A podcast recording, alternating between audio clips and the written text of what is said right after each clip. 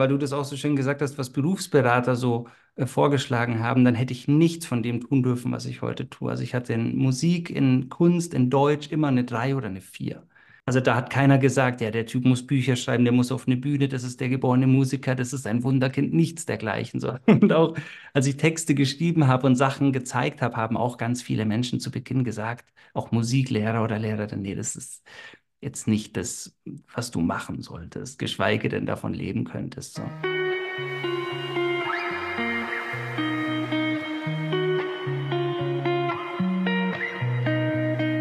Hallo, schön, dass du reinhörst. Herzlich willkommen bei Die Kunst zu leben. Selbstverwirklichung ist unser heutiges Thema. Früher dachten wir immer, Selbstverwirklichung ist so ein bisschen das i-Tüpfelchen oder so ein bisschen die Kirsche auf der Torte zum Schluss. Also so eine Art nice to have, wenn man alle anderen Lebensbereiche irgendwann mal erfüllt hat, wenn man alle anderen Bedürfnisse im Leben verwirklicht hat. Und wenn dann noch Zeit ist, dann kann man sich auch noch selbst verwirklichen. Die Erfahrung zeigt, dass es genau andersherum ist. Selbstverwirklichung ist kein nice to have, es ist ein must have. Es ist das Zentrum, das Fundament, die Grundlage für ein erfülltes, glückliches und selbstbestimmtes Leben. Und heute spreche ich mit einem wunderbaren Gesprächspartner. Sein Name ist Seon. Und ich spreche mit ihm genau über dieses Thema Selbstverwirklichung.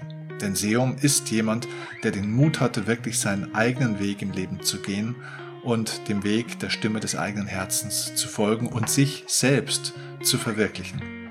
Seum ist in der spirituell-esoterischen Szene oder auch der Szene der Persönlichkeitsentwicklung vielen Menschen mittlerweile ein Begriff, weil seine Texte als Musiker wirklich die Herzen der Menschen erreichen und auch deren Seele beflügeln. Seum ist ein Rapper, ein Deutsch-Rapper, wobei er selber gar nicht so gerne als Rapper bezeichnet wird. Man könnte sagen, er ist ein Rapper der, der Spiritual Hip-Hop sozusagen. Er ist ein Musiker, der in den letzten Jahren auf YouTube speziell extrem berühmt geworden ist, mit Hunderttausenden, ja sogar Millionen von Aufrufen seiner Songs, die nicht nur Musik sind, die viele Menschen ansprechen, sondern vor allem wirklich seine Botschaften, seine Inspirationen, die von ihm ausgehen, erreichen das Herz von unglaublich vielen Leuten. Neben dem, dass er großartige Musik und großartige Texte schreibt, also Singer, Musiker und Songwriter ist, ist er auch ein hervorragender Coach. Er ist ein Künstler, er ist ein Autor, er ist ein sehr erfolgreicher Podcaster und äh, vor allem ist er ein ganz, ganz großartiger Mensch.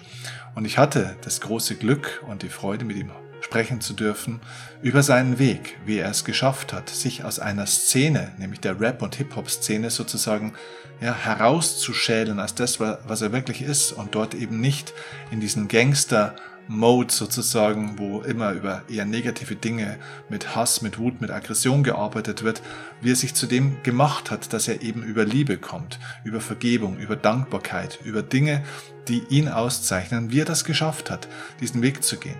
Dass er 15 Jahre seiner Karriere kein Geld verdient hat und dann erst im 16., 17. Jahr auf den, ja, wiederholten Versuch, damit Geld zu verdienen, irgendwann dann erfolgreich wurde.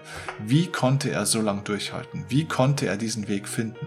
Was war dafür verantwortlich, dass er diesen Weg so erfolgreich gegangen ist? Und wie geht es ihm eigentlich heute? Und ja, über viele, viele dieser spannenden Themen, wo wir sehr viel für unser Leben daraus lernen können, konnte ich in einem langen Gespräch mit ihm sprechen. Lass dich inspirieren von Seum. Du findest alle Links zu seinen Webseiten, zu, seinen, zu seiner Musik natürlich auch, zu seinem Podcast auf Spotify und iTunes, ähm, zu seinen Angeboten findest du in den Show Notes oder auch in der Videobeschreibung. Es lohnt sich, diesem Mann zuzuhören im Rahmen seiner Musik, aber auch im Rahmen seiner gesprochenen Worte. Und davon gibt es jetzt einige. Ich wünsche dir, ich wünsche euch sehr viel Spaß beim nächsten Gespräch und ja, freue mich auf die nächsten Minuten mit dir. Los geht's.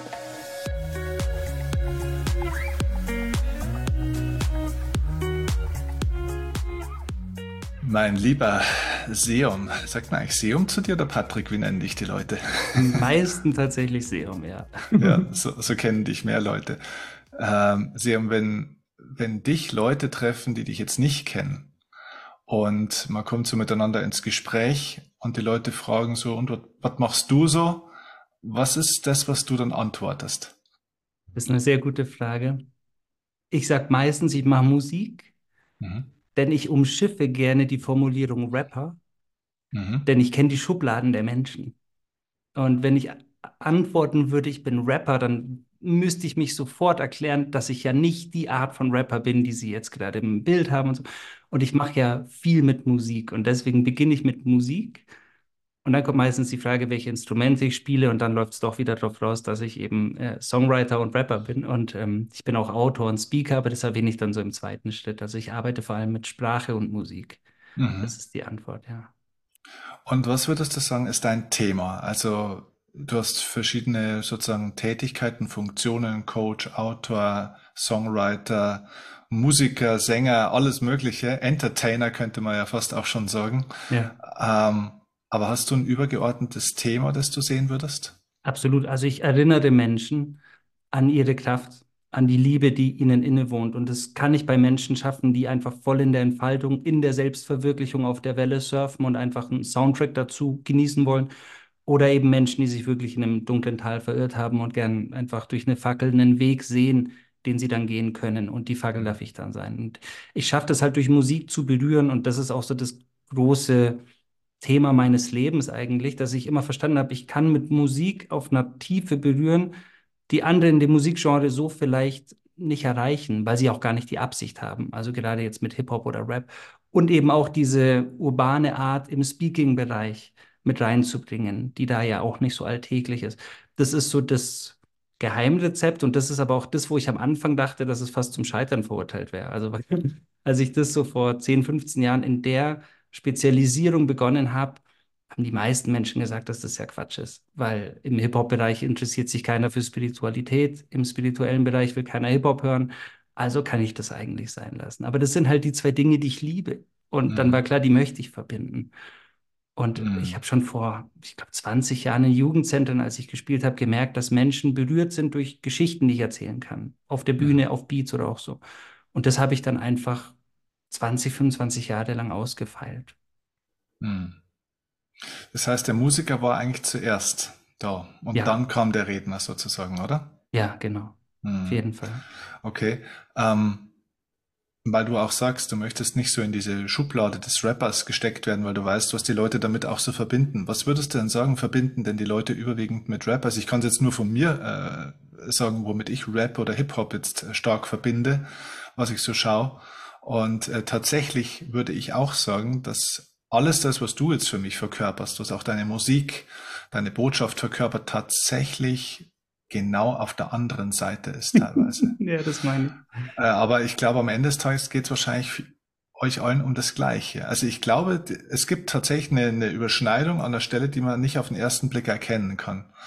Nämlich natürlich auch Menschen zu ermutigen ein Stück weit. Nur die einen kommen sozusagen aus dem Leid, aus dem Schmerz und sozusagen, ne, so wir gegen die Welt, mehr oder weniger, ja, fuck them all und so weiter und so fort. Also sehr aus diesem Hass, aus der Enttäuschung, aus der Verzweiflung und so weiter, glaube ich, raus. So die, die Szene vielleicht, so, so nehme ich es zumindest wahr. Ich weiß nicht, ob ich der Szene da Unrecht tue. Und du bist eher so der, ähm, der Krieger des Lichts an der Stelle sozusagen, ne? Oder du, hast es, glaube ich, se selber, wie hast du es genannt, sozusagen, nicht der, nicht der Peaceful Warrior, der friedvolle Krieger, sondern wie nennst du es? Äh, der friedvolle Krieger der Liebe, das hatte ich in einem. Song, genau. Ah, mhm. ja, Ja. ja. Ja, das ist tatsächlich äh, in zwei Seiten zu betrachten. Also im Ursprung ist die Hip-Hop-Kultur aus den Werten von Respekt, Verbundenheit und Liebe entstanden. Und genau Mhm. das sind die Werte, die ich mit Hip-Hop verbinde und die ich liebe und für die ich auch so gehe und für die ich auch ging, als ich begonnen habe mit Rap und, und Hip-Hop so geliebt habe.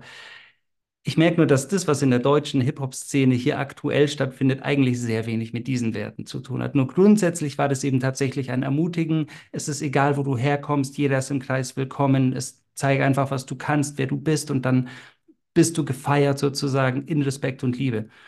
Und heutzutage sehe ich halt sehr viele Oberflächlichkeiten. Es geht halt um Geld, es geht um Autos, es geht um Frauen, es geht um die, die klassischen Merkmale der oberflächlichen, äh, vergleichenden Rolltypen, so Archetypen, die sich halt auf dieser einen Ebene nur zeigen. Und damit habe ich nichts zu tun, wobei für mich Hip-Hop einfach so viel mehr ist, so viel mehr Tiefe hat. Mhm. Und ich glaube, ähnlich ist es ja auch bei der Spiritualität. Da findet man nämlich schon Überschneidungen. Es ist mir genauso unangenehm, in manchen Bereichen davon zu erzählen, dass ich spirituelle Inhalte vermittle, weil ich da eben auch schon Schubladen von Menschen oft aufgemacht bekam. Und meine Mhm. Mama ist ja Meditationslehrerin. Also ich bin ja mit diesem Dogma aufgewachsen, dass Menschen einen dann ein bisschen für verrückt halten. In den ursprünglichen, in den eigenen Werten ist ja Spiritualität nichts weiter als das, was jahrtausende lang gelebt wurde. Und man kann halt unterscheiden, Esoterik und Spiritualität, das finde ich ganz gut so. Aber auch da finde ich es eben schön, wenn die Menschen so ein bisschen hinter die Fassade gucken. Mhm. Du sagst, äh, die deutsche Hip-Hop-Szene, ist es tatsächlich was, was in Deutschland mal, ein bisschen stärker oder exklusiv auch so ist, dass es eher so diese Archetypen bedient oder so ein bisschen negativ äh, wurde? Oder ist es eine generelle Entwicklung? Ist eine generelle Entwicklung, Ja. ja. Ich glaube, nur in Deutschland ist es noch viel ausgeprägter. Also da Warum, warum ist das so? Woher kommt das? das ist eine gute Frage. Mhm. Also ich glaube, in Amerika ist es entstanden. Daher haben sie natürlich noch die Verbindung zu diesem alten Kern, zu diesem ursprünglichen Wertesystem. Ich kann mir aber auch gut vorstellen, dass in Deutschland einfach eine kleinere Szene so viel mehr an die Spitze treibt, also nach oben spült, die halt nur diese Werte leben und die, die wir wirklich, also die ich wirklich mag, sind halt einfach nicht bekannt. Da Mhm. gibt es mit Sicherheit auch die Juwelen, die da ähm, noch verborgen liegen. Mhm.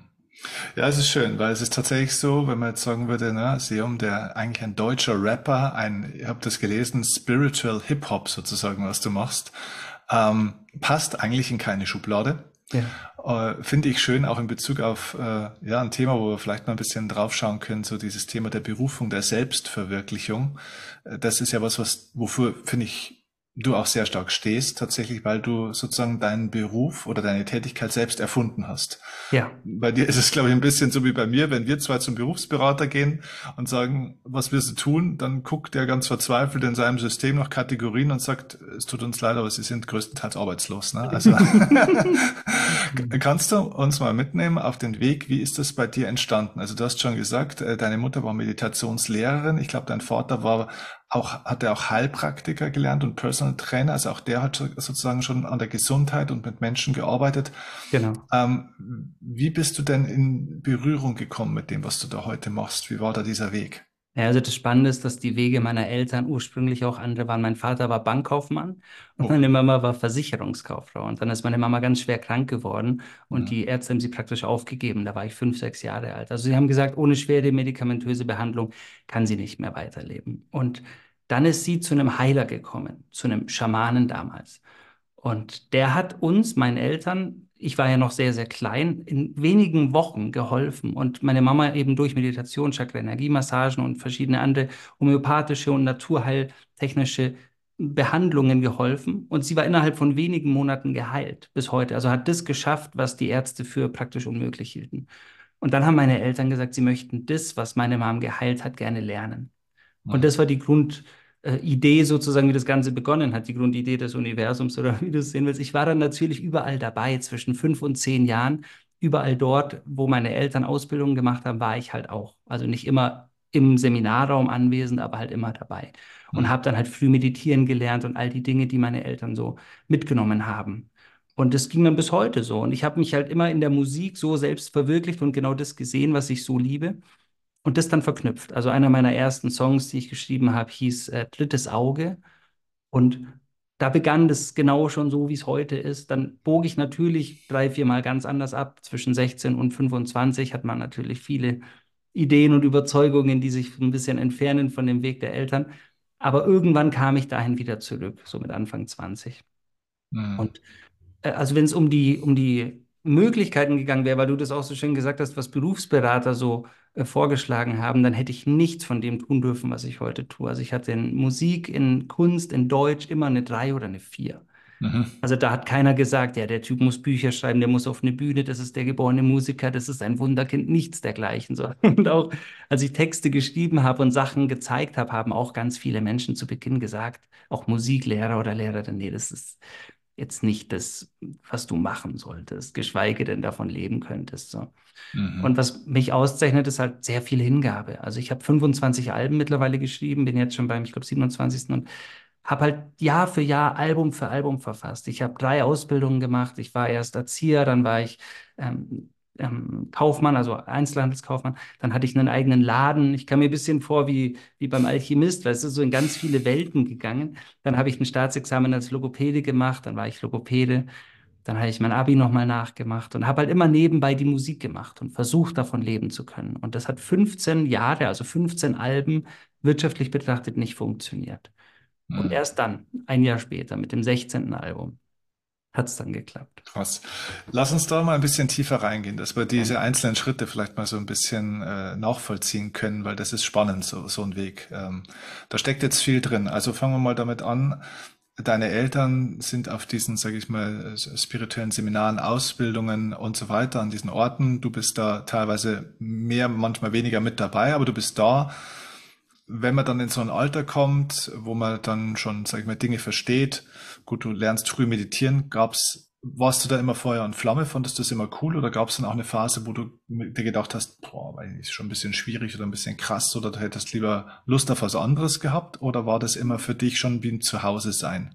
Das war schon wie ein Zuhause sein, weil meine Eltern das aber auch ganz sanft an uns herangeführt haben. Also das mhm. war jetzt keine tägliche Praxis, die durchlaufen werden musste, sondern vor Schulaufgaben bekam man mal eine Chakra-Energiemassage oder ein mhm. gelbes Tuch, einfach so, um die Kreativität anzulegen und dann Meditationen hier und da abends, aber mit schönen Kassetten. Da gab es die Rainbow Meditation Kids, mit denen habe ich dann meditieren gelernt. Aha. Und also so wirkte das auch nie auferlegt oder auferzwungen. Es war einfach immer eine eine Sichtweise, die, die für mich auch so klar war, weil sie ja meiner Mama das Leben gerettet hat. Weißt du, das war ja auch speziell ja. der Reality-Check war ja erbracht, bevor ich das irgendwie selbst gemacht habe. Also war klar, das, das ist was Wertvolles, was Besonderes.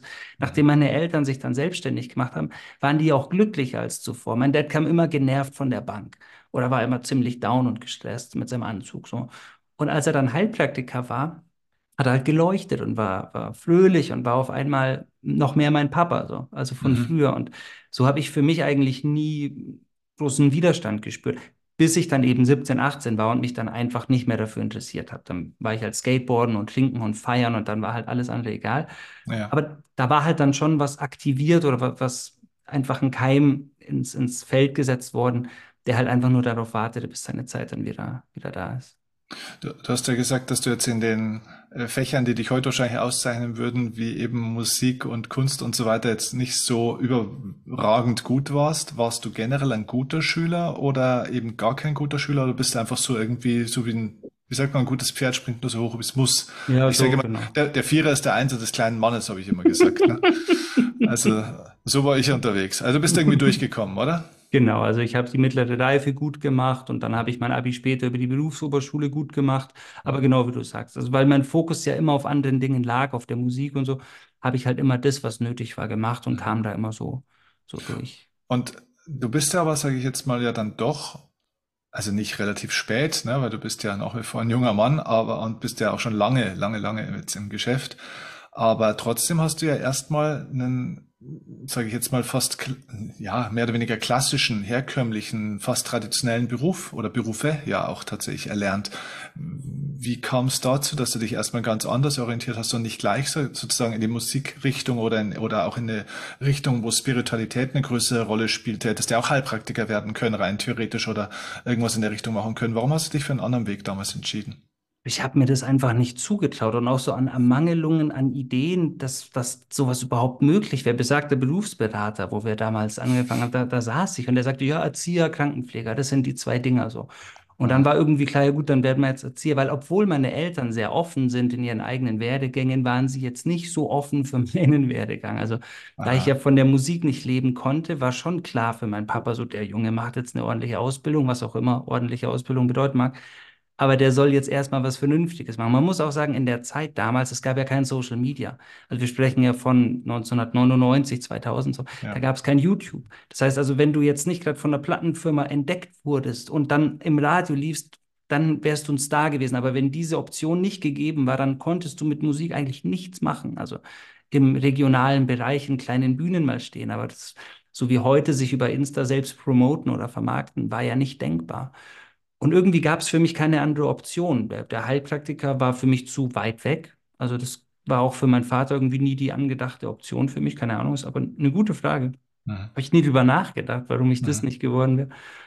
Und dann war einfach klar, ich mache das, was irgendwie in die Richtung geht, also mit Menschen arbeiten und eben in dem Fall mit Kindern in der ersten Entscheidung als Erzieher, ist ja noch ein bisschen entspannter, als sich jetzt, weiß ich nicht, auf eine Baustelle stellen oder so. Und dann war klar, okay, das kann ich machen, bis ich meinen Durchbruch habe. Eigentlich war immer das so der Plan, ich mache irgendwas, bis es funktioniert. Ich habe zwischendrin immer wieder versucht, von Musik zu leben, zwischen den Ausbildungen.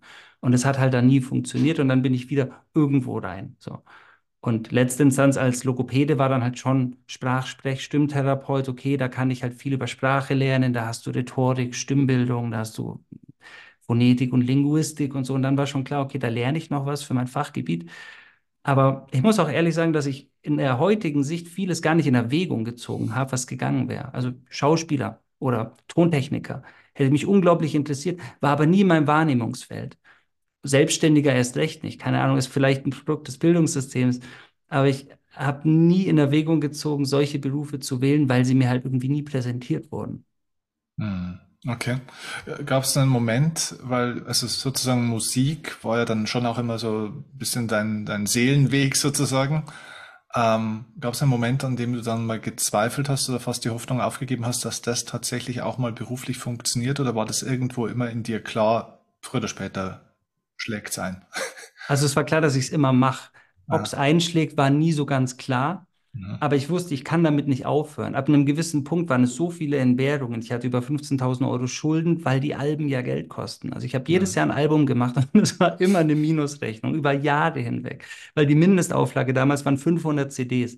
Also wenn du jetzt 60 verkaufst, produzierst du halt trotzdem deine 500. Mhm. Und das war Jahr für Jahr immer wieder so eine Lektion, bis ich dann irgendwann gemerkt habe, okay, ich kann und will hier nicht mehr aufhören. So, ich, ich gehe den Weg weiter.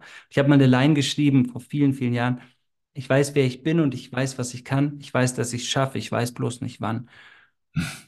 Und somit war klar, das kann sich noch ewig hinziehen. Und man muss auch sagen, als mein Durchbruch war, also zum Ende 20, Anfang 30, ist ja schon die Zeit gewesen, wo man es eigentlich abschreiben kann. Also die Hip-Hop-Stars, wenn du so willst, sind ja alle Anfang 20, die sind viel jünger. Und in einem Zeitraum, wo eigentlich schon niemand mehr dran geglaubt hat, dann zu erleben, dass es funktioniert, hat natürlich umso mehr Mut gegeben. Und das ist ja auch meine Botschaft an all die Menschen, wenn sie sagen so, ja, du weißt nicht, wo ich stehe. Doch, ich kann mir das schon vorstellen, weißt du, weil ich habe ja nonstop gearbeitet, elf Stunden am Tag, fünf, sechs Tage die Woche und jeden Abend Songs geschrieben, jedes Wochenende in meinem eigens gebauten Studio Songs aufgenommen. Wenn ich als Logopäde Pausen hatte, habe ich an meinem Buch geschrieben, während die anderen halt unter einem Baum gechillt haben und im Handy gescrollt haben. Und ich weiß eben, was es heißt, verschuldet zu sein, Entbehrungen zu haben und trotzdem weiterzugehen, auch wenn man nicht genau weiß, wann man ankommt. Und ich bin ja auch jetzt noch lang nicht am Ziel, auch wenn es für viele Menschen so aussieht, aber ich, ich spüre, da geht noch so viel mehr und bin halt auch bereit, diese extra Meilen nach wie vor zu gehen, damit es halt funktioniert. Hm.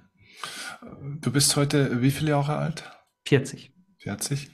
Wenn der heute 40-jährige Seum dem äh, sozusagen dem Seum, der damals schon gestartet ist, der die ersten drei, zwei, drei Alben produziert hat und jetzt nicht ins Sand gesetzt hat, aber damit noch nicht diesen Erfolg hatte, den er vielleicht gerne gehabt hätte, wenn du dem jetzt heute mit dem Wissen und der Erfahrung, die du hast, einen Rat geben würdest? Ich meine, man kann immer zurückschauen und kann sagen, na, ähm, musste denn das sein, dass man 15 Jahre mehr oder weniger dahin kriecht? Und im Nachgang kann man immer sagen, naja, es war für was gut.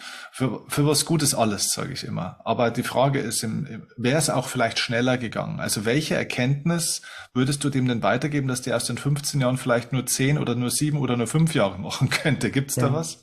Total ganz klar hör auf, dich zu verstellen. Aha. Und das hat mich so lange gebremst und aufgehalten. Und ich glaube, das tut es bei ganz vielen Menschen, Aha. weil wir meinen, die Erwartung erfüllen zu müssen, die wir uns selbst auferlegen oder eben Szene intern sehen. In meinem Fall als Musiker halt einfach ganz viele Bereiche abdecken zu müssen. Also da müssen diese Liebeslieder drauf, dann muss man Double Time rappen, also ganz schnell und dann muss man das können und das und hier ein gesellschaftskritisches und politisches mhm. Lied. Alles Unfug. So, ich, was ich gespürt habe, war schon immer die Liebe zu den Themen, die ich auch heute in meiner Musik vermittle. Und hätte ich mich getraut, ganz kompromisslos im positiven Sinne genau das zum Ausdruck zu bringen, von Anfang an und dafür zu stehen, dann wäre es viel schneller gegangen, meiner Meinung nach. Und hätte viel weniger Kraft gekostet, weil ja der Widerstand auch viel geringer ist. Ich habe mich oft verstellt, habe sogar meine Stimme verstellt, weil ich die zu hoch fand und nicht wild genug und andere Rapper klingen viel rougher und dann wollte ich auch so klingen und anstrengend im wortwörtlichsten Sinne auf allen Ebenen. Und weißt du, das Spannendste ist nämlich, das Album, mit dem ich dann Erfolg hatte, war ja das, in dem ich mich so gezeigt habe, wie ich bin. Das Album Spirit, mit dem ich meinen ersten Plattenvertrag bekommen habe, handelt nur von spirituellen Themen. Und ich habe mich entschieden, das zu schreiben und habe das Produzenten gezeigt, mit denen ich damals Musik gemacht habe. Die haben mich alle ausgelacht. Ich gesagt, ja, das ist so, so Meister Yoda-Zeug, das wollen wir auch nicht machen. So möge die Macht mit dir sein. Wahnsinn. Ja. Und dass man sich das vorstellen kann, du, du, du kriechst 15 Jahre lang sozusagen äh, dahin auf einem Level. Vielleicht kannst du uns da mal ein paar Zahlen mitgeben. Was heißt das? Wo warst du dann da mit 14, 15 äh, Jahren deiner beruflichen Tätigkeit? Also wie viel hat man da verkauft und so weiter? Und dann dieses 16. Jahr. Also wie war denn dieser Sprung? Weißt du das noch ungefähr in Zahlen? Ja, ja, aber der war finanziell gar nicht so groß erstmal, weil ich ja einen Plattenvertrag hatte. Also da ja. gehen 90 Prozent an die Plattenfirma. Mhm. Aber man, man kann schon mal das, das Publikum einfach sehen. Also ich hatte mhm. einmal im Jahr ein Konzert in einem Jugendzentrum vor 60 und wenn es gut lief, vor 150 Leuten. So. Und wenn es richtig gut ausging, dann konnte ich noch in zwei anderen Jugendzentren in dem gleichen Jahr in der näheren Umgebung spielen. Aber da sitzen halt auch alle mit einem Bier oder weißt du, das ist auch nicht das Publikum, das man sich so wünscht. Vor allem nicht, wenn man über die 18 hinausgegangen ist. Wenn man so 25, 27 ist und dann immer noch da steht, schwierig. So. Mhm. Und ja, finanziell, da war halt ein Album, wie ich es vorhin sagte, mit 500er Auflage und davon hat man dann halt seine, wenn es gut lief, 100 verkauft, wobei 60 auch an Freunde gingen und verschenkt war. Also es war immer ein Minusgeschäft. Und als der Plattenvertrag dann kam, habe ich auf einmal eine Reichweite bekommen. Dann gab es natürlich auch YouTube. Das bedeutet, man hat dann halt steigende Klickzahlen gehabt. Und dann konnte ich halt Konzerte außerhalb meiner Stadt spielen. Die habe ich mir selbst organisiert. Also ich habe dann wirklich kleine Locations von so Kinderschauspielschulen organisiert. Ich habe in meinem Plattenvertrag geregelt, dass die Konzerte bei mir bleiben, also dass ich das selbst machen darf. Und da war dann halt schon eine, eine Einnahmequelle. Da habe ich auf einmal 1000 Euro mit einem Konzert verdient, was so unfassbar war für mich. Und dann, ich hatte ja kein Auto, bis ich 30 war und dann, ich wollte unbedingt einen Mini Cooper haben, so, weil das für mich so ein Feng Shui Auto war, so schön rund und so.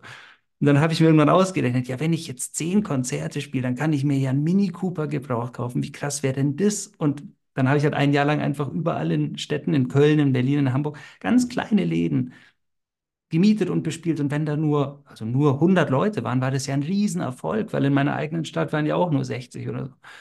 Und dann ging es eben so Step by Step, noch mit dem Zug hingefahren am Anfang mit einem Koffer voll CDs, aber für mich Riesenerfolge, weil dann waren halt auf einmal das, was, was ich in zehn Jahren zuvor verdient habe, bei einem Konzert. Und besagte 1000 mhm. Euro waren für mich halt damals ein Vermögen. Und das hat mich so gepusht, dass der Weg ab da dann wie von selbst lief. Also es war dann eine Aufwärtsspirale, auch energetisch betrachtet, die mich so bestätigt hat, dass ganz schnell klar war, genau das ist der Weg. Mhm. Und das heißt, diese Städte oder diese ganzen Locations hast du dann gefüllt auch über YouTube oder, oder, oder wie, wie ist es zustande gekommen, dass dann plötzlich in einer anderen Stadt auch tatsächlich mal 100 Leute drin sitzen hast oder mehr? Genau, Facebook. Also ich hatte damals einen Facebook-Account, habe jeden Tag immer schöne Sachen geschrieben und hatte da mhm. einfach eine steigende Followerzahl eben. Durch die Plattenfirma hatte ich ein Musikvideo und dieses eine Musikvideo, das, war so mein erstes Musikvideo, das wurde dann halt von der Happiness mal geteilt, also von der Zeitschrift mhm. oder von verschiedenen, von einem Veit Lindau oder von dem Robert Beetz und dann mhm. wurden das halt einfach in diesen Communities, wo ich eigentlich auch schon immer hin wollte, aber halt nie den Zugang hatte, auf einmal wurde das geteilt und dann kamen die Leute von selbst. Dann habe ich das auf Facebook gepostet und ich habe halt bei jedem Konzert gesagt, bis heute, ähm, kommt einfach nächstes Mal jeder mit einem Menschen mehr, nimmt einfach einen mhm. Freund mit und dann wäre echt super, dann könnten wir den Laden ganz voll machen oder noch einen größeren nehmen. Und bis heute mache ich das genau auf der gleichen Ebene, dass ich jedes Jahr eine selbstorganisierte Tour spiele in ganz vielen Städten und mich eben selber verwirkliche und habe irgendwann den Plattenvertrag dann zum Glück ablegen dürfen, weil auch das Menschen denken immer, dass ein Plattenvertrag das ultimative Ziel ist, aber wie gesagt, 90 Prozent von den Einnahmen von den CD-Verkäufen gehen an die Plattenfirma. Mhm. Und da, da, wirst du natürlich jetzt äh, kein gemachter Mann, vor allem nicht, wenn du selbst alles produzierst, ist da natürlich kein, kein echtes Gerechtigkeitsempfinden mehr dahinter. Ja, ja. Und dann habe ich eine eigene Plattenfirma gegründet. Und so begann dann der Teil meines Lebens, der dann sich wirklich gut angefühlt hat, wie, wie bezahlter Urlaub bis heute eigentlich. Okay, und das heißt aber, jetzt, weil du das auch erzählt hast, dass dich dann ähm, Robert Betz und Co. dann auch äh, geteilt haben, sozusagen, es kommen die Promoter auf der Seite, die Helfer sozusagen kommen dann auf deinem Weg, die ja. sind dann überall plötzlich hergekommen. dafür war es aber wahrscheinlich notwendig, dass du erstmal wusstest, wer du sein willst und wer du wirklich bist, oder? Dass dann die Leute kommen konnten und dein wahres Selbst auch überhaupt mal erkennen konnten. Also so ein bisschen die Frage an dich, ob du das Gefühl hast, dass andere Leute auch erst zeigen können, wer du bist und dich promoten können, wenn du selber erstmal weißt, wer du bist und auch zu dem stehst, äh, wer und wie du bist, oder? Ja, genau. Genau so ist es, Steffen. Besser hätte ich es nicht sagen können. Und genau das ist das, was ich zu Beginn meinte. Erst als ich die Masken fallen habe lassen, hat sich mhm. alles für mich geöffnet. Also wirklich, die Wände sind gefühlt einfach, haben sich in Luft aufgelöst und dann haben sich diese Brücken selbst kreiert. Und dann kamen, ich wusste nicht, wie kann man eine Homepage designen? Ich hatte ja kein Geld und dann Klar. Gab, war nicht wie heute, dass man sofort im Baukastensystem eine Homepage bauen kann. Und dann kamen auf einmal Webdesigner, die dann bei einem Konzert kamen und dann kamen Fotografen und dann kamen eben Leute, die mich weiterbringen. Und bis heute ist es so, ich habe diesen liebevollen Glaubenssatz kreiert, bei Tag und bei Nacht werde ich in jeder Beziehung gefördert. Mhm. Weil sich das genau so anfühlt. Und früher war eben das Gefühl, abgezockt oder vergessen zu werden. Also erstmal gar kein Erfolg, dann von der Plattenfirma abgezockt. Und dann habe ich ihm überlegt, was wäre das Gegenteil davon, auch als Glaubenssatz, als Affirmation. Und dann bei Tag und bei Nacht in jeder Beziehung gefördert zu werden, das fühlt sich schön an. Und das tue ich ja auch mit anderen Musikern. Und ich, mhm. ich liebe diese Betrachtung, wie du sagst, wenn wir uns zeigen, wie wir sind, wenn wir wissen, wer wir sind, wenn wir die Ziele klar formulieren, wenn wir uns visualisieren, wo wir hingehen wollen, wo der Weg sich hinbewegen darf, dann kommt eben all das, worauf wir gewartet haben. Und dann gehen wir natürlich selber weiter, weil anders funktioniert es nicht. Aber ich habe das so oft und so stark erlebt, dass immer das, was ich gebraucht habe, dann auf einmal zu mir kam. Hm. Schön, ja. Hm, wirklich erstaunlich, der Weg. Ich habe mhm. äh, über dich eine, eine, Zeile auch gelesen, äh, in einem, in einem Bericht über dich, da hast du wohl gesagt, ich hatte nie Kohle, hatte kein Auto, musste für meine Ausbildung, ähm, also ich glaube, da ging es um die Logopädie, mhm. äh, sogar Schulden aufnehmen. Und dann hast du ein irres Angebot bekommen, ein ehemaliger Patient, ein reicher, aber cholerischer Mann, äh, der von deiner Arbeit fasziniert war, wollte dir eine Praxis finanzieren. Äh, Kannst du uns dazu was erzählen? Es gibt ja manchmal so Schlüsselmomente im Leben. Das hörte sich so äh, ein bisschen nach einem Schlüsselmoment in einem Leben tatsächlich auch an. Wie war das? Exakt. Und das war der zweite. Ich möchte den ersten kurz Aha. vorwegnehmen. Ich hatte ja. Einzelhandelskaufmann gelernt und ich war unfreiwillig in einem Deichmann gelandet. Über Jahre hinweg. Das war für mich das, was für andere die Bundeswehr gewesen wäre. Also, das hat mich sehr hart mitgenommen. Okay. Und äh, ich habe dann dort diese Ausbildung mit 1,0 abgeschlossen und dann hat man mir einen Laden angeboten. Mhm. Und hat gesagt, wenn du jetzt äh, einschlägst, bekommst du praktisch einen Laden bis Geschäftsführer einer Deichmann-Filiale. Dann haben alle in meinem Umfeld gesagt, mach das, vor allem auch die Eltern, weil dann hat der Junge endlich was Vernünftiges. Es lief ja noch nicht mit Musik. Und dann habe ich das gemacht und stand jeden Tag in diesem Deichmann-Laden als Geschäftsführer. Und ich war so unglücklich. Es war die unglücklichste Zeit in meinem Leben. Und ich bin jeden Morgen aufgestanden und stand gefühlt weinend unter der Dusche. Und gefühlt stand eben mein kleines inneres Kind neben mir und hat mich angeschaut und gefragt, was soll das? Also, willst du mich verarschen? Mhm. Wir sind doch nicht losgelaufen, um jetzt hier zu stehen und jeden Tag in diesem Laden zu stehen und uns so falsch und verloren zu fühlen. Und dann habe ich das alles abgebrochen und habe gesagt, ich lerne noch mal was ganz Neues. Und alle haben mich für verrückt erklärt. Das heißt, ich habe an dieser Gabelung zwischen Herz und Kopf, wenn du so willst, Herz wäre die Musik und Kopf der Laden, den Kopf gewählt und gemerkt, das macht mich super unglücklich. Mhm.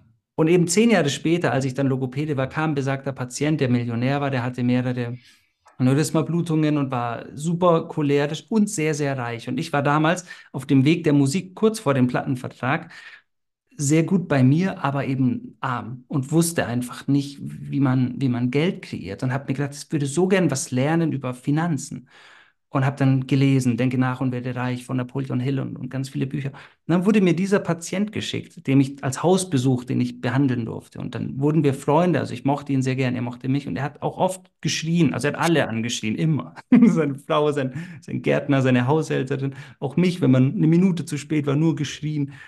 Und er hat mir aber ganz viel über Reichtum beigebracht, so nebenbei, einfach wie, wie reiche Menschen denken, so, so eine gewisse Art der Mentalität. Und ich durfte ihm ein bisschen was zeigen über Ausgeglichenheit, über Harmonie, einfach fernab der logopädischen Behandlung. Und nach und nach hat er mich dann immer wieder gefragt, warum ich mich denn nicht selbstständig mache als Logopäde. Und er wusste gar nichts von meiner musikalischen Karriere oder auch Nicht-Karriere. Und ich habe ihm dann erklärt, dass ich ja kein Geld habe. Ich hatte 30.000 Euro Schulden durch mein Examen. Ich habe kein Geld, um eine Praxis aufzumachen. Und dann sagte er, machen Sie mal einen Businessplan über Nacht und dann gebe ich Ihnen genau das Geld, das Sie brauchen, um Ihre Praxis aufzumachen. Und irgendwann geben Sie es mir einfach wieder zurück. So, und das habe ich dann meinem Vater erzählt und der meinte, Gott, du bist gerettet. Wir haben den Businessplan geschrieben. Ich hatte alles fertig. Alle haben mich gefeiert. Also dieser Gedanke war geboren. Alles war perfekt gefühlt. Und dann saß ich am Abend zuvor, bevor wir das dann gemacht hätten, zu Hause und habe gemerkt, das kann ich nicht machen, weil ich stand wieder an dieser Gabelung und wusste, wenn ich jetzt wieder dem Kopf folge, dann habe ich eine Praxis und klar ist das für ein Jahr total toll und fancy und besonders. Aber dann weiß ich, dann kann ich Musik auch nicht mehr in der Intensität machen, weil dann bin ich ein Geschäftsführer von der Praxis und so. Mhm. Und dann war gleich, muss das ablehnen. Und da haben mich alle für verrückt erklärt, weil da war ja nichts da als Sicherheit. Der Patient hat auch gefragt, was verdienen Sie denn mit Musik? Und ich sagte, ja, nichts, also 300 Euro im Jahr. So. Dann hat er mir natürlich auch nicht das Geld für die Musik gegeben. Das war natürlich seine Option. Er war ein Geschäftsmann. Also für die Praxis gibt es Sinn, aber für die musikalische Karriere mache ich das bestimmt nicht. Und dann stand ich da alleine da. Und das war nämlich spannend, weil so viele schreiben oder sagen doch immer, folgt dem Weg deines Herzens. Und das mhm. und so klar, so klar war das gar nicht. Da war ich echt alleine und habe in so ein dunkles Tal geschaut. Und der Weg des Kopfes, diese Gabelung, sah sehr solide aus, gut gepflastert, beleuchtet, bis zum Ende klar. und der Weg des Herzens sah echt düster aus. Und dann, als ich den ging und mich entschieden habe, hat sich aber irgendwie doch richtig angefühlt, wie im freien Fall zu sein und die Aussicht zu genießen. Und dann habe ich den Plattenvertrag bekommen. Also wirklich einen Monat später kam der Plattenvertrag durch einen Anruf so. Und die Plattenfirma hat mich entdeckt durch einen Song von mir, der seit zehn Jahren auf YouTube war. Und der Song hieß Gib nicht auf. Und auch das ist schon faszinierend, dass der Song mit dem Titel Gib nicht auf dafür sorgt, dass du dann einen Plattenvertrag bekommst und den Weg gehen kannst. Mhm. Spannend. Mhm. Ich habe für mich so gelernt, so auf meinem Weg oder auch auf dem Weg, auf dem ich Menschen begleitet habe, und ich glaube, es ist auch eine alte spirituelle äh, Weisheit, dass vor der Erleuchtung kommt die Verführung. Mhm. Und dass man, glaube ich, so vor dem eigenen persönlichen Durchbruch manchmal auch ähm, oder Erleuchtungsmoment ähm, oftmals nochmal so richtig gechallenged wird vom Leben, dass nochmal so eine ganz große scheinbare Chance kommt, die aber eigentlich eine Verführung ist. Das ist ja eigentlich genau das, was du jetzt auch beschreibst. Ich meine, das war ja eigentlich eine unglaubliche Chance. Ja. Also von 100 Leuten hätten, glaube ich, 99 Leute gesagt, ja, das machen wir, das ist doch super. Ja. Ähm, und hätten sich das wahrscheinlich rational so hingedreht, dass das, dass sie es emotional trotzdem vor sich verantworten können, so nach dem Motto. Ähm, ist das auch so deine, deine Erfahrung dann? Weil ich könnte mir vorstellen, wir haben jetzt ja noch gar nicht äh, von der Zeit gesprochen, ab dem Zeitpunkt, wo es dann ja erstmal ganz gut lief, aber ich denke, dass die letzten Jahre ja trotzdem auch immer wieder auch herausfordernd waren und es geht ja auch dann in Plateaus sozusagen ja auch weiter. Hast du das Gefühl auch, dass, dass diese scheinbaren großen Chancen, dass man da sehr genau hinschauen muss, ob es wirklich eine Chance oder ob es nochmal eine Verführung äh, sein könnte ja. vor dem, was man wirklich will? Ja, absolut, bis heute. Was mir hilft, ist immer der kleine Junge neben mir, von dem ich dir vorhin erzählt habe, als mhm. ich unter der Dusche stand, der mich angeschaut hat mit verträumten Augen und einem Piratenkopftuch und gefragt, dein fucking Ernst, wirklich? Nee, machen wir bitte nicht. Und der hilft mir einfach jeden Tag bei so einer Entscheidung, wenn irgendwas kommt, hey, ist das der Weg, den wir gehen wollen? Haben wir da Lust drauf? Mhm. Und wenn er sagt, nee, das, das fühlt sich gerade nicht mehr schön an, dann nicht. Also, also ich bekomme ja auch so noch Angebote, du kennst das sicher auch, das heißt von einem Verlag oder von, ich mache eine neue Seminarreihe zu diesem oder jenem. Und ich spüre einfach oft, nee, ich will jetzt gerade Musik machen oder will jetzt gerade das oder jenes. Ich spüre ganz oft, dass der Kleine mir dabei hilft. Weil das Abenteuer, das er eben gesehen hat, als wir klein waren, in der großen, weiten Welt, das ist ja immer noch da. Also diese Sehnsucht nach dem Abenteuer. Und dann frage ich einfach oft so, ist das das Abenteuer? Und kleine Praxis wäre auch ein Abenteuer, aber halt nicht in der Form, wie ich es für mich als, als das Ziel sehe. Und deswegen habe ich mich dann dafür entschieden. Das Spannende ist aber auch wirklich, dass die meisten Menschen ja immer davon ausgehen, man wüsste das. Also kein Mensch wusste ja, dass das klappt.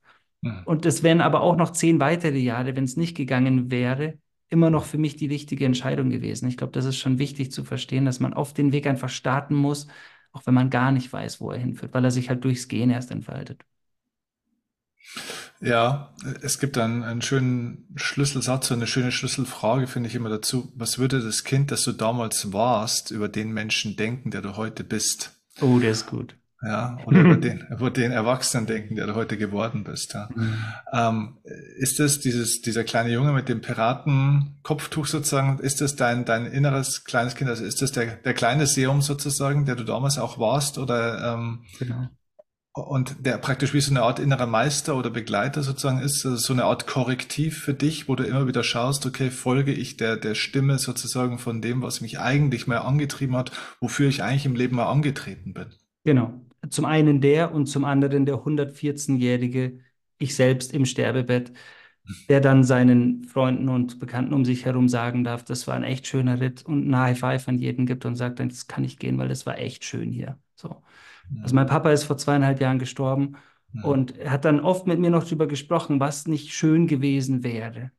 Und da war für mich einfach nochmal klarer, wir, wir bereuen halt, es klingt so kitschig, aber wir bereuen halt vor allem die Sachen, die wir nicht gemacht haben. Und ich habe vorhin nicht dazu gesagt, mein Papa war nie zu 100 Prozent selbstständig, sondern er war immer noch so mit einem Fuß in der Bank. Er hatte dann so eine Altersteilzeit gemacht und so, dass er noch die Sicherheit von der Bank hat. Mhm. Und er wäre immer so gerne so der erfolgreiche Heilpraktiker und Coach geworden, mhm. Aber hat dieses Sicherheitsnetz halt nie ganz aufgeben können und sprach dann vor seinem Tod oft davon, dass ihn das wahrscheinlich gehindert hat.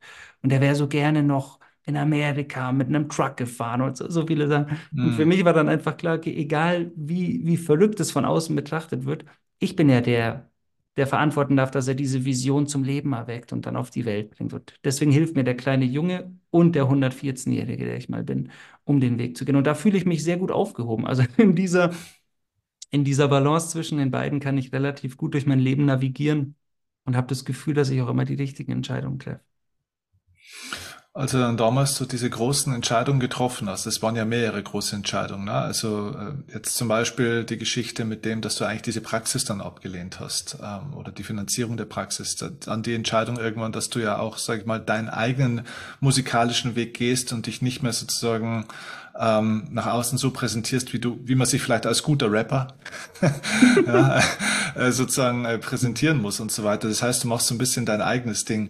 Wie hat denn da damals so bei diesen sehr selbstbestimmten Entscheidungen, wie hat denn da so dein Umfeld reagiert drauf? Darauf immer gut. Aha. Also das fanden immer alle gut, weil sie das dann auch irgendwann von mir gewohnt waren, auf jeden Fall. Ich merke bis heute, dass manche Sachen von meinem Umfeld nicht ganz verstanden werden, wenn sie größer gehen. Also wenn ich jetzt Locations miete, die einfach im Fünffachen über dem stehen, was momentan geht, weil ich als Visionär halt einfach der Meinung bin, dass man Dinge größer anplanen darf, damit sie größer werden. Da merke ich oft, das verwirrt Menschen eher, weil es die Erwartungen, also die realistischen Erwartungen von Menschen oft so ein bisschen ähm, toppt. Aber was die sich, also die, der Mut, sich zu zeigen, was das betrifft, das wird immer sehr, sehr positiv aufgenommen. Ja. Und das ist aber bis heute auch eine Challenge, möchte ich ehrlich sagen, weil viele Leute in meinem, also meine Fanbase ist ja keine Hip-Hop-Fanbase, muss man ja klar sagen. Die mhm. meisten sind zwischen 40 und 60. Und der erste Satz, den ich höre, immer beim Konzert, ist ja, also normal höre ich das gar nicht Hip-Hop, aber das, was du machst, gefällt mir, weil die Texte und die Melodie so. Ach was. Mhm. Ja, und das Spannende ist nämlich, dass ich den Leuten ja manchmal viel besser gefallen würde, augenscheinlich, wenn ich jetzt nur mit einem Pianisten da stehe oder mit einer Harfe-Spielerin oder mit einem Cello so, und dieses ganze Hip-Hop-Thema rausnehmen würde, mir ist schon klar, dass das für viele vielleicht dann besser oder noch eingänglicher wäre und so. Und da bin ich halt auch immer bei mir und frage mich, was macht mir die Freude und wo ist einfach der, der, der Weg, der goldene Mittelweg sozusagen, dass sich das für mich richtig gut anfühlt, mir richtig Spaß macht aber eben auch noch ähm, Menschen abholt. Und ich glaube, das ist immer noch die Kunst bis heute auch zu sagen, ich geht es genau so, wie ich das schön finde. Mhm. Du wirst also dann irgendwann sozusagen erfolgreich im 16., 17., 18. Jahr oder zumindest Albumsjahr sozusagen äh, geht es dann plötzlich äh, vorwärts. Was würdest du sagen, seit dieser Zeit bis zum heutigen Tag war so dein, dein größter Erfolg? Gab es so einen Punkt, wo du dir gedacht hast, so, ja, also jetzt nicht, jetzt habe ich es geschafft, ne? das ist immer so ein doofer Satz, aber so irgendwo, jetzt läuft's. also da, ja. wo man mal auch so ein inneres Durchschnaufen kriegt und sich denkt, jo, jetzt äh, ist das Zimmer aber über dem Berg erstmal. Also tatsächlich, vor ganz kurzer Zeit, vor acht Wochen, ah. hatte ich so einen ganz großen Moment, da war ich in Basel Aha. beim, beim Find Your Flow Festival und da bin ich vor 8.500 Menschen aufgetreten. Und da kannten mich ja viele noch nicht. Und das war unglaublich schön, weil also einfach, das hat halt einfach voll funktioniert sozusagen. Alle Leute waren in der Energie wie bei einem 500er Konzert, waren halt 8500 Menschen. alle haben mitgesungen und geklatscht und haben geweint und waren berührt und dann halt auch im Backstage all die Speaker, die da waren, da waren also das Who is Who von der ganzen Szene und da einfach zu spüren, wow, da bin ich jetzt mittendrin und wurde danach auch direkt gefragt, ob ich nächstes Jahr wiederkommen kann und wieder auf die Hauptbühne und so. Dann war irgendwie klar, wow, da ist jetzt irgendwas noch Größeres passiert. Mhm. Und was, was so die ganz eigenen Konzerte betraf, halt einfach als die ersten Theater ausverkauft waren. Ich liebe das in Theatern zu spielen. Und es gibt wirtschaftlich betrachtet nicht immer so viel Sinn, weil so ein Theater kostet weit mehr als ein Club, wo man ja auch spielen könnte oder so eine kleine Loca Konzertlocation. Mhm. Aber ich liebe diese Magie von einem Theater und da eben auch genau das hinzubringen, was ich eben mache. Mhm. Und da eben auch, äh, dass da die Hippies neben den Anzugmenschen und einem Hip-Hop-Fan und einer Hausfrau und dass die da alle nebeneinander sitzen können. So. Mhm. Und so ein Theater kostet viel und ist deswegen halt immer ein Risiko, kriegt man es jetzt ganz voll. Und ich weiß noch, als ich mein erstes Theater so ganz ausverkauft hatte, war auch so ein großer Moment, wo ich gespürt habe, wow, da, da ist jetzt gerade was passiert. Und das ist Mhm. bis heute eigentlich in jedem vollen, ausverkauften Theater so ein wunderschön wärmendes Gefühl, dass das geht, dass man Theater mit dem, wie du vorhin gesagt hast, mit einem selbst erfundenen Beruf, wo jeder Lehrer noch heute den Kopf schütteln würde. Und mein Papa hat auch noch oft zum, zum Schluss zu mir gesagt, wenn ich ihm so Zahlen gesagt habe, wie was so 10 Millionen Aufrufe auf YouTube oder so, dann sagt Mhm. er, ah, das wundert mich bis heute, dass das möglich ist damit. Wie, wie ist das eigentlich? Äh, Spielt YouTube eine, eine große Rolle in deiner Einkommens, äh, also als Einkommensquelle tatsächlich? Weil man denkt sich ja, deine Zahlen sind ja im Verhältnis jetzt zu den Zahlen von den meisten, auch meinen, äh, schon extrem hoch. Ähm, aber ist das eher ein Marketing-Tool oder kann man mit YouTube in deinem Bereich ernsthaft Geld verdienen? Nee, ernsthaft nicht. Nee, Ja. also es wäre ein schlechtes Ausbildungsgehalt. Also davon lebst du nicht. Nee, nee. Ja, ja. Das auch bei Spotify übrigens auch. Also das, was früher meine Albenverkäufe waren, also würde ich das, was jetzt gestreamt wird, an Alben verkaufen, dann wäre ich richtig reich. Mhm.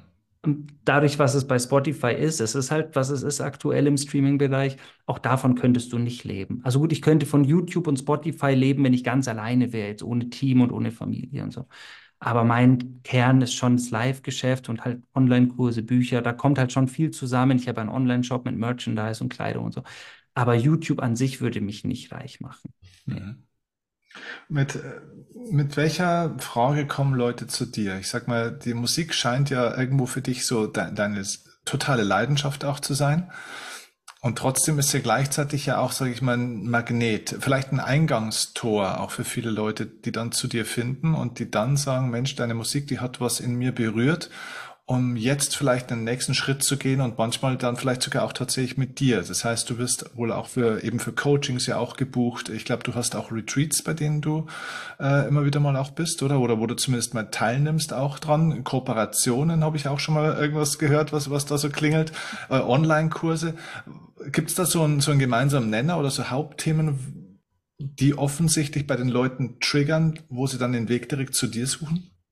Also tatsächlich oft, weil sie den Weg suchen, also weil sie ihren Weg suchen, weil sie ihre Berufung suchen, weil sie einen Weg zu mehr Leichtigkeit suchen. Mhm. Viele haben so das Gefühl, dass sie sich in ihrem Umfeld, in destruktiven, negativen Umfeldern so ein bisschen gefangen fühlen und da nicht rauskommen und einfach einen neuen Weg zu sich selbst finden möchten, sich besser spüren möchten, aber vor allem eben Leichtigkeit, Berufung, Selbstliebe, Dankbarkeit im Leben zu aktivieren, das spüre ich, spüre ich sehr, sehr stark. Und ja, es kam so oft die Frage von Menschen, ich mache keine persönlichen Coachings, keine Mhm. One-on-One-Coachings. Und es kam so oft die Frage, wo man das denn lernen kann. Und jetzt habe ich die University of Dreams gegründet. Das ist ein neunmonatiges Coaching-Programm, wo man von mir eben neun Monate in Videos begleitet wird und jede Woche vier Videos bekommt zu all den Themen, die mich selbst eben hierhin geführt haben. Mhm. Und es ist eine sehr bunte, vielfältige äh, Coaching-Welt. Also da geht es über Affirmationen, Visualisierung, aber auch über Bewegung, über Yoga. Und dann geht es in Selbstverwirklichung, Berufung, über Gedankenhygiene, über Dankbarkeit, in ganz viele verschiedene Felder, die mir eben geholfen haben. Und die Menschen, die mir geholfen haben, sind auch mit drin. Also Leute, die einfach das können, was ich gelernt habe, aber nicht weitergeben kann, beispielsweise Yoga oder Tanz oder äh, Mhm. Meditationslehrerin, die sind eben als Dozenten und Dozentinnen damit drin. Und so kann ich eben Menschen noch begleiten, ohne dass ich vor Ort sein muss. Mhm. Jetzt so aus deiner oder aus der Erfahrung von deinem eigenen Weg, was würdest du sagen, sind so die wichtigsten Punkte, wenn jemand jetzt das hier hört oder sieht und so an einem Punkt steht, wo er sagt so, ah ja, ich suche auch meinen eigenen Weg, toll, das ist und er hat's gefunden, ne? aber wie finde ich das jetzt für mich? Was würdest du sagen, sind so die ersten ein, zwei entscheidenden Schritte, dass es mal losgeht? Also wie, wie kommt jemand überhaupt dazu, diesen Weg finden zu können? Was würdest du sagen? Was ist das Erste? Wo die Begeisterung liegt. Und das vergessen so viele Menschen im Laufe des Lebens, weil sie so stumpf durch ihr Leben laufen, dass sie halt nur noch funktionieren oder sich betäuben, also Fernsehschauen oder im Smartphone scrollen. Mhm. Und echte Begeisterung lässt sich ja spüren. Das ist ja, eine, das ist ja keine kognitive Erfahrung, das ist ja ein fühlbares, eine Emotion. Und wenn wir Begeisterung bei irgendwas empfinden, dann sollten wir immer ganz wach werden, finde ich, und, und sollten uns auch mhm. notieren, innen wie auch physisch, Einfach, was begeistert mich und was begeistert mich daran und wovon spreche ich und kann davon stundenlang sprechen. Oder wenn ich auf einer Party bin oder auf einer Weihnachtsfeier oder irgendwo und das Thema läuft in irgendeine Richtung, dann gibt es manchmal einen Moment, wo ich so richtig wach bin und da bin und präsent und spüre, okay, da, da gehöre ich hin. So. Und genau da liegt das Feld deiner Berufung, meiner Meinung nach. Mhm. Also die Frage ist ja, was begeistert dich und was dient der Welt? Und da hast du die Schnittmenge von den beiden Fragen führt dich zu dem. Aber ich glaube, erstmal zu spüren, was begeistert mich? Mhm. Und ich glaube, es haben viele verlernt.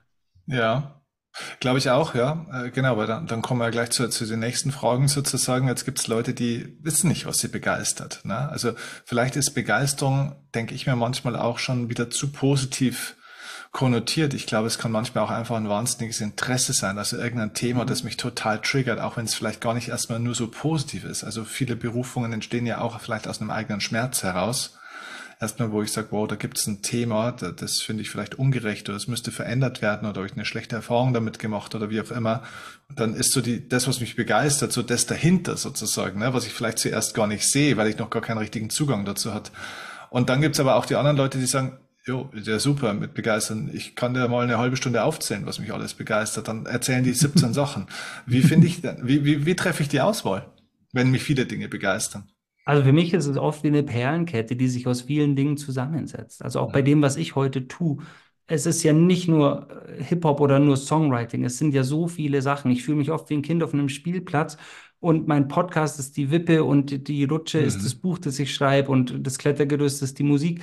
Ich glaube, man kann schon vieles verknüpfen, wenn man sich halt bewusst wird, was kann ich gut und was begeistert mich. Und meistens sind es dann ja doch nicht 17 Sachen, sondern mhm. dann wird es im Kern doch ein bisschen gefiltert und dann kommt schon was Klareres bei raus. Und dann kann es eben auch besagte Perlenkette sein, die, wenn wir sie gemeinsam aufwedeln, dann ein Gesamtbild ergibt, aus dem ich dann irgendwann verstehe, letztendlich zehn Jahre später erst verstehe, wofür sie gut war. Und ich glaube, einfach ganz achtsam und wach dabei bleiben, auch wenn wir die Berufung gefunden haben, übrigens ganz wach dabei bleiben, ist es das, was mich leuchten lässt. Weil ich glaube halt, wir sind wirklich hier inkarniert auf diesem Planeten, um uns zu verwirklichen, um zu leuchten, um glücklich zu sein. Und es klingt so abgedroschen, aber es ist so wichtig. Und wenn wir, wenn wir verstehen, dass die Entscheidung jeden Tag neu getroffen werden kann, vielleicht muss, dann ist eben wichtig. Ich habe mit meiner Gefährtin Johanna ganz viele Seminare gegeben. Und es lief super. Also wir hatten ganz viele Live-Seminare und dann waren ganz viele Menschen da und viel Geld verdient. Und ich habe irgendwann gespürt, aber das bringt mich nicht mehr so in meine Freude. Mir fehlt einfach die Musik. Und dann habe ich das alles wieder ad acta gelegt. Und jeder wirtschaftlich interessierte Mensch würde mich für verrückt erklären, mal wieder, weil das schon lukrativ war und man hätte das noch größer machen können. Aber da habe ich halt für mich gespürt, meine Freude liegt halt jetzt mehr im Feld der Musik und dann gehe ich dahin zurück. Deswegen glaube ich, auch wenn man die Berufung gefunden hat, darf man sich immer überlegen, jeden Tag oder jede Woche oder jeden Monat, ist es gerade das, was mich wirklich begeistert. Mhm. Ja, genau. Also so diese eigene Begeisterung und ähm, auf der anderen Seite ist es dann vielleicht auch so, dass du ja durch das, dass du so viele Menschen auch hast, die die du ansprichst durch deine Musik und du hast ja so viele tolle unterschiedliche Songs, die ganz viele unterschiedliche Themen ja auch sozusagen behandeln, in Anführungszeichen, ne? oder berühren. Merkst du irgendwo ein Thema, wo die Leute am stärksten darauf reagieren? Also vielleicht so gefragt, Begeisterung ist ja auch immer das, was ich gerne machen möchte, also was so von mir in die Welt kommen kann. Auf der anderen Seite mal gefragt, was siehst du denn jetzt in der Welt, weil du mit so vielen Menschen auch zu tun hast, was die Welt am stärksten braucht? Was wird denn am meisten gebraucht momentan in dieser Zeit von den Menschen? Vergebung.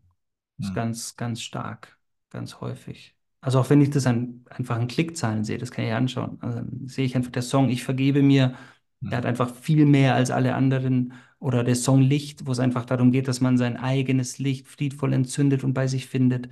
Oder der Song Wundervoll, wo man eben erkennt, dass man sich selbst in Selbstliebe annehmen darf. Also Annahme, Vergebung, Selbstliebe, das sind schon die Themen, die die Menschen in meinem Umfeld oder in, in meiner Bubble, wenn du so willst, am, am stärksten brauchen. Mhm. Ja. Interessant. Mhm. Und das ist nämlich wirklich spannend, weil ich ganz oft sehr komplexe Sachen schreibe, die ich total toll finde. Und wo ich denke, die werden jetzt super erfolgreich, weil ich die so toll finde, weil die mich so begeistern.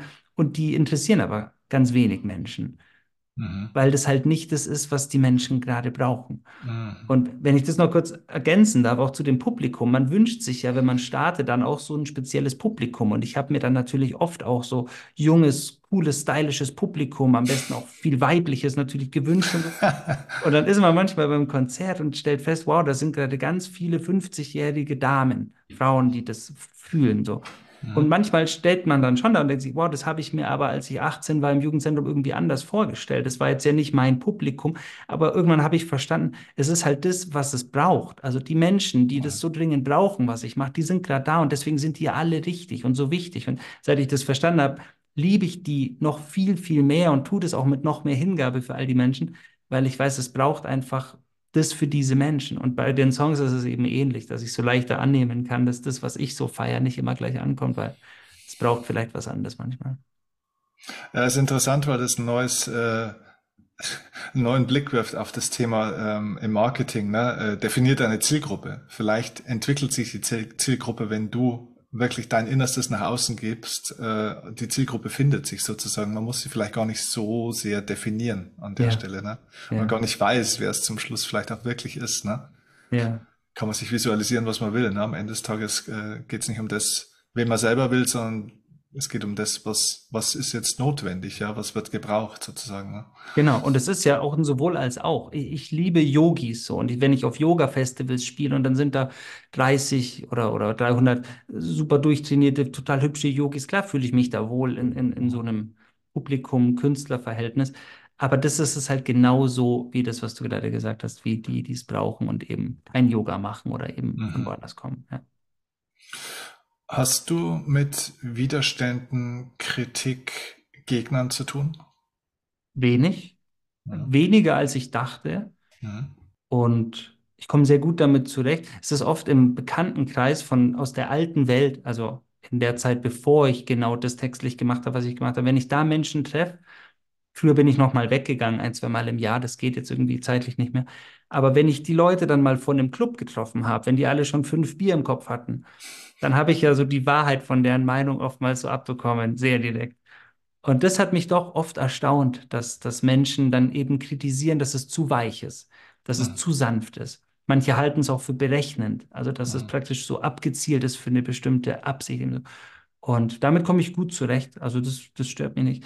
Was mich manchmal ziemlich stört, ist, wenn, wenn Leute das halt in so einen, wie ich es vorhin sagte, in so einen esoterischen Topf werfen wollen und, und sagen wollen, dass das ja nur irgendein Unfug ist. Mhm. Das ist irgendwie eine persönliche Sache für mich, weil ich mir Mhm. denke, so, das hat zum einen meiner Mama das Leben gerettet und zum Mhm. anderen ist es einfach eine Jahrtausende alte, wir nennen es Philosophie, eine Ansicht, eine Weltanschauung. Und die ist so gut, die ist einfach, so Meditation hat noch nie jemandem geschadet. Also ich kenne zumindest keinen. So Meditation ist einfach was Wunderschönes. So. Und wenn du es täglich praktizierst, wird dein Leben noch schöner. Oder praktizierte Dankbarkeit. Und das dann einfach so salopp in den Topf zu werfen.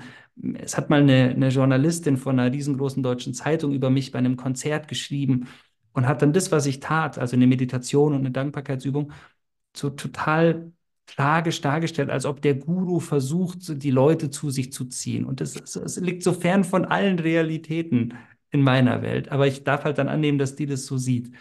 Aber das ist eine Form von Kritik, die mir doch nahe geht, weil ich sie unfair finde. Mhm. Was würdest du sagen, ist heute für dich die aktuell größte Challenge, die du jetzt hast? Der Spagat zwischen Familie und Berufung. Du hast also, einen, ich glaube, einen kleinen Sohn, oder? Genau, ich habe einen dreijährigen Sohn und eine Partnerin. Und wenn ich auf Tour bin, dann ist sie mit ihm zu Hause. Die Idealvorstellung, dass er mitkommt auf Tour, ist nicht möglich. Also es wäre einfach nur Unfug. Das wäre total anstrengend für ihn und für sie und für mich auch. Mhm. Und äh, einfach, ja, zu verstehen, ich bin jetzt einfach, ich bin ja nie fünf Wochen auf Tour. Mhm. Ich bin jedes Wochenende auf Tour, also immer von Freitag bis Sonntag, Mhm. aber halt schon von März bis Juli und von September bis November wirklich jedes Wochenende. Okay. Und ähm, ich vermisse den schon sehr, sehr stark, vermisse die beide sehr stark. Aber einfach zu verstehen, das darf auch sein, um diesen Weg so zu gehen. Und ich, die größte Challenge ist einfach, wenn ich auf Tour bin, ganz auf Tour zu sein. Und wenn ich zu Hause bin, auch ganz da zu sein. Weil wenn du halt vor tausend Menschen spielst und dann Interviews hast und einen Tag später bei deinem Sohn zum achten Mal das gleiche Buch anschaust, im Sandkasten sitzt, es ist halt auch super langweilig, Mhm. weil dieser Szenenwechsel aus den beiden Welten äh, unglaublich verwirrend ist für den Geist, weil halt so viel passiert in so einem schnellen Takt und dann zu Hause einfach so wenig passiert. Und das ist total schön, wenn man sich dran gewöhnt hat. Aber so dieser Spagat zwischen den Welten, der ist für mich gerade die, die größte Challenge. Und er Mhm. gelingt mir übrigens durch Gegenwärtigkeit. Also wenn ich wirklich präsent im Sandkasten sitze, wenn ich präsent das Buch angucke, auch zum achten Mal, das hilft mir sehr, sehr stark, wirklich da zu sein und, und auch mit mir im Reinen zu sein und nicht in den Vorwurf zu gehen, dass mein Sohn mich nicht sieht, sondern dass ich da auch einen Weg gehe, der ihm dient, der ihm auch zeigt, Mhm. Papa lebt ein schönes Leben und er sieht in meinen Augen, die Welt ist schön und man kann arbeiten, ohne das Gefühl zu haben, zu arbeiten. All das sind ja Werte, die ich ihm mitgebe, die er jetzt noch nicht ganz sieht, aber die, die ein Produkt dessen sein werden. Mhm. Verstehe. Was, was machst du für dich persönlich, um, um bei dir zu bleiben? Hast du, du hast bestimmt eine bestimmte spirituelle Praxis. Wie kann man sich das vorstellen? Was sind so deine, ähm, deine Standards an einem Tag? Ich meine, jeder Tag ist mit Sicherheit ein bisschen anders, je nachdem, was du eben gerade machst und wo du gerade bist. Aber gibt es so Dinge, die du jeden Tag für dich machst? Ja, und zwar meditieren und es verbindet uns, denn transzendentale Mhm. Meditation habe ich letztendlich durch dich gelernt. Das weißt du nur Wow. gar nicht, ja, weil der ähm, Adrian Winkler, ein guter Freund von uns, mit dem du auch den Soul Talk hast, Ja, der hat davon erzählt und der hat es ja von dir erfahren, meines ja, Wissens nach, genau. ja, Und dann bin ich dadurch, dass er von dir erzählt hat, er erzählt übrigens sehr oft von dir. Wir haben diesen schönen Running Gag, er sagt immer, Steffen Kirchner sagt. Und dann kommt immer eine Weisheit und das ist immer sehr schön. Das hat mich immer bereichert. Aha, Und witzig. dann hat er mich eben, ähm, hat er mir empfohlen, das auch zu lernen. Und das Spannende ist ja, dass der Verstand, also ich ja durch Meditationspraxis groß wurde und der Verstand meint dann ja, ja, kenne ich ja, meditiere, ich meditiere ja schon ewig. Und dann habe ich transzendentale Meditation gelernt am 1. April 2023, also seit acht Monaten jetzt, und mache das seitdem zweimal täglich. Und manchmal Mhm. nur einmal täglich, aber fast immer zweimal täglich. Mhm. Und das ist meine unumstößliche Praxis. Das mache ich jeden Morgen. Also bevor mein Kind aufsteht, wacht es oft auf und verlangt nach einem Schluck Milch oder so. Und das ist meistens so um sechs und um acht steht er dann wirklich auf. Und zwischen sechs und acht stehe ich eben dann auf, meditiere 20 Minuten, dann schreibe ich in meinem Dankbarkeitsbuch, wofür ich dankbar bin. Dann habe ich Ziele, die lese ich mir jeden Tag durch, dann visualisiere ich mir die. Wenn es die Zeit zulässt, gehe ich noch zum Sport. Ich habe ein Fitnessstudio in der Nähe und dann bin ich entweder um acht schon wieder da oder komme dann so zwischen acht und halb neun. Und am Nachmittag meditiere ich nochmal, meistens hier im Studio, also in meinem Tonstudio, bevor ich nach Hause fahre. Und das war's. Also das ist so die, die Kernpraxis, die ich jeden Tag vollziehe und die mir sehr, sehr, sehr gut tut. Jetzt hast du ja seitdem du ein Kind bist schon Meditation gelernt oder schon meditiert. Was waren das dann für Meditationstechniken, was du früher gemacht hast? Man könnte sagen, die klassische Zen-Meditation, also in der Mhm. Stille, aber für mich war es wirklich oft nicht das, was es jetzt ist, Mhm. weil ich den Eindruck hatte, ich setze mich hin und muss meditieren und das war Mhm. auch mehr so ein, ich tue vor mir selbst so, als würde ich meditieren. Mhm. Sitze ich da 20 Minuten und tue ganz fleißig, auch in der richtigen Haltung, so als würde ich Mhm. meditieren. Und bei TM ist auch für mich so schön, ich setze mich jetzt halt einfach nur aufs Sofa und ich muss jetzt nicht in diesem Lotussitz in der perfekten, aufrechten Haltung sitzen. Es fühlt sich für mich einfach noch schöner an. Ich habe von einem sehr weisen Mann mal gehört, du kannst sitzen, wie du willst, die Beine werden eh nicht erleuchtet. Ja, Hat mir gut gefallen. Ja. ist gut. Genau. Ist deine, ist deine Erfahrung der Meditation dann genauso tief, wie wenn du irgendwo sehr dekorativ und geometrisch ausgerichtet da sitzt in einer bestimmten Haltung? Oder Ja, wie würdest du die Erfahrung bezeichnen im Unterschied oder im Vergleich jetzt zu dem, was du bisher gemacht oder früher gemacht hast? viel tiefer und vor allem viel schneller in der tiefen Ebene. Also die Transzendenz in der Form habe ich vielleicht schon ein paar Mal vorher erfahren, aber nie in der Intensität, nie in der Einfachheit, nie täglich. Mhm. Und vor allem die, die Option, überall das machen zu können. Also auch durch diese gängige Praxis erlaube ich mir halt auch überall, wenn ich irgendwo zu Gast bin, kurz mal zu fragen, kann ich da noch in das Zimmer rein und kann ich da meditieren oder in den Backstage-Bereich oder auch bei einer Raststätte, wenn ich auf Tour bin und mein Team noch mal was holt, dann bleibe ich kurz im Auto, meditiere 20 Minuten. Hm. Manchmal, wenn mein Sohn zu laut ist, gehe ich einfach in die Tiefgarage und setze mich in mein Auto. Einfach zu, zu verstehen, es geht einfach überall. Und früher dachte ich durch dieses Dogma, so funktioniert Meditation, ich überspitze es mal bewusst, Räucherstäbchen an, aufs Meditationskissen, die Haltung perfekt, so Handy aus. Und wenn das nicht gegeben war, kannst du ja nicht meditieren. Und das ist heutzutage für mich so schön im Vergleich. Ich mache das einfach überall und ich liebe das auch, das überall zu machen. Ich war mal mit Adrian zusammen auf Tour in Bremen und dann hatten die keinen Backstage-Raum. Also die hatten einen, aber der war verschimmelt und da wollten wir dann nicht rein. Und dann haben wir uns in ein Treppenhaus gesetzt mit zwei Stühlen. Und dann hat der Besitzer der Location gesagt, da wohnen nur drei Familien und die sind eigentlich nie da. Und wir meditierten und so nach fünf Minuten gingen die Türen auf, parallel oben und unten. Und dann sind zwei Familien raus und haben sich getroffen und haben sich original fünf Minuten unterhalten in diesem Treppenhaus. Und wir saßen und haben meditiert. Und das war für mich bis heute eine ganz, ganz besondere Meditationserfahrung. Und das liebe ich so an TM, auch dass ich mir eben erlaube, das überall zu machen. Ja. Und äh, der Unterschied zu früher ist eben auch, dass es für mich, so blöd es klingt, überall funktioniert. Also das Genau. Gefühl, dass ich echt meditiert habe, ist tatsächlich immer da. Schön. Wow, toll. Ja, toll, dass ich da so einen Impuls geben konnte. Ich War mir gar nicht dir. bewusst. Ja.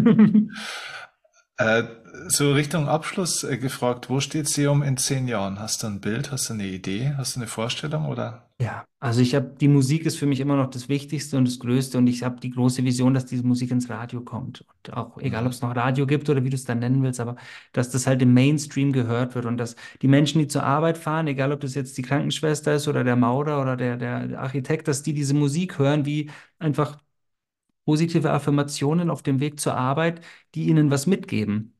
Dass Kinder das hören, dass ältere Menschen das hören und dass das einfach im Mainstream angekommen ist. Dass ich Opernhäuser fülle, dass wir mit einem riesengroßen, ja, fast wie mit einem Zirkus unterwegs sind, mit ganz vielen Tänzern und dass einfach eine, eine großartige Show, wie das eben bei ganz großen Popstars auch so ist, gemacht wird.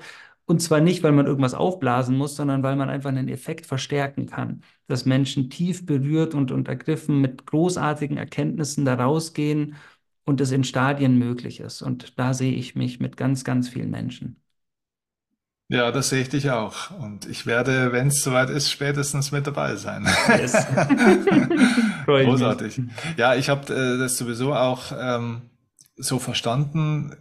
Klar, du nennst dich Seum, also es ist natürlich irgendwo auch eine Personenmarke, wenn man so möchte, im, im Musikbereich, aber ich habe es eigentlich tatsächlich äh, eher verstanden als, ich weiß nicht, ob, ob, ob ich das richtig verstanden habe, eher als Bewegung. Also fast wie ein, wie ein. Movement, fast wie eine Philosophie sozusagen, die da dahinter steht. Ne? Also das äh, für alle, die das jetzt nicht wissen, Seum steht ja sozusagen für äh, vier Begriffe. Ne? Was war es? Sensitivität, Energie, Ener Orientierung und Mut. Mut. Hm, genau. Genau.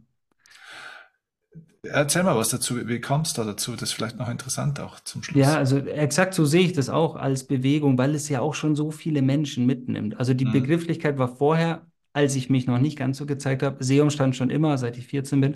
Vorher war hm. Stil, Eleganz, Orientierung und Mut. Und Aha, so seit 15 Jahren oder so ist es Sensitivität, Energie, Orientierung und Mut. aha. Und ähm, ja, es sind Aber, einfach so, ja. aber der Mut ist geblieben. Das Der ist Mut, genau.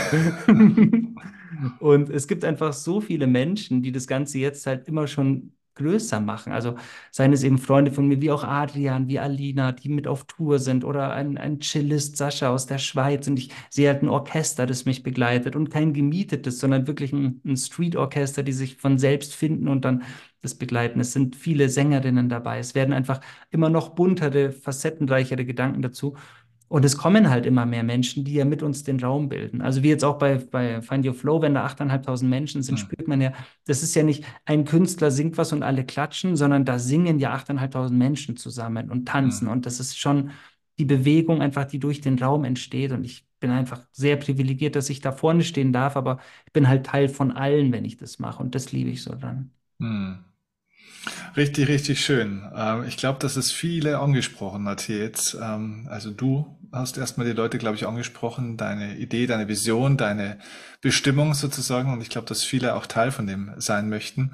Wenn man jetzt ähm, dich mal genießen möchte, sozusagen, deine Musik, ähm, vielleicht auch eben deine Coaching-Angebote, was ist der beste Weg? Was, was gibt's? Also vielleicht fangen wir mal bei der Musik an. Du hast eine Tour jetzt für 2024. Genau, die größte, die besagte Risikotour, die ich sehr liebe, das ist die Nepal-Tour. Nepal ist mein neues Album, das kommt im Frühjahr raus und steht für Never Ending Peace and Love.